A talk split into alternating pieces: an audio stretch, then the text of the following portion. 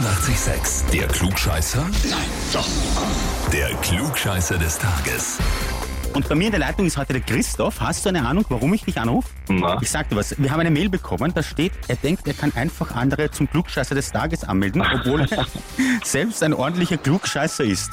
ja, Kannst du dir vorstellen, wer das geschrieben hat? ja, der meine David. Genau, richtig. Hast du ihn angemeldet vorher oder was? Ja. Streitet sie euch so gegenseitig um einen Klugscheißer-Titel oder wie? Ja, Und wer ist der größere Klugscheißer von euch?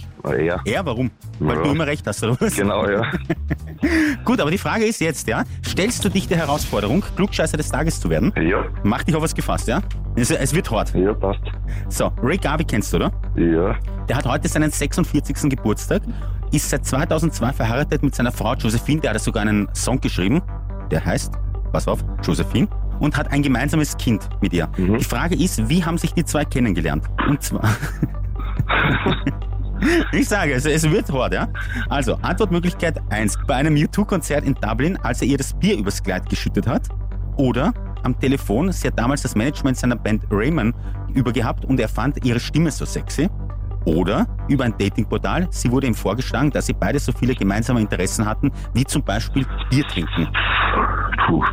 Ah, was nehmen wir? Nehmen wir das Bier übers Kleid geschüttet.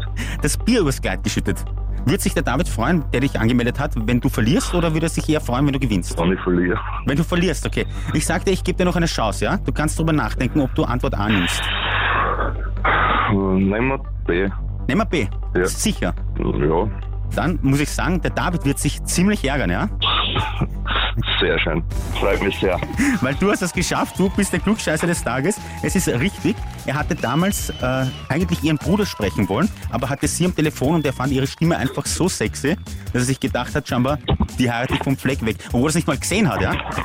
Äh, du kannst dem David jetzt äh, zukünftig deinen Klugscheißerhebel vor die Augen halten, ja? Von Ja, das werde ich machen.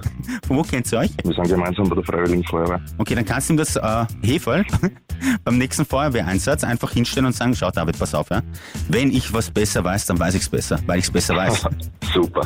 Das Gut. mache ich. Gut, dann wünsche ich dir noch viel Spaß. Danke. Und wenn ihr auch einmal mitspielen wollt oder wen kennt, der unbedingt einmal auf die Probe gestellt werden muss, ob Klugscheißer oder nicht, anmelden. Zum Beispiel auf Radio 886 AT.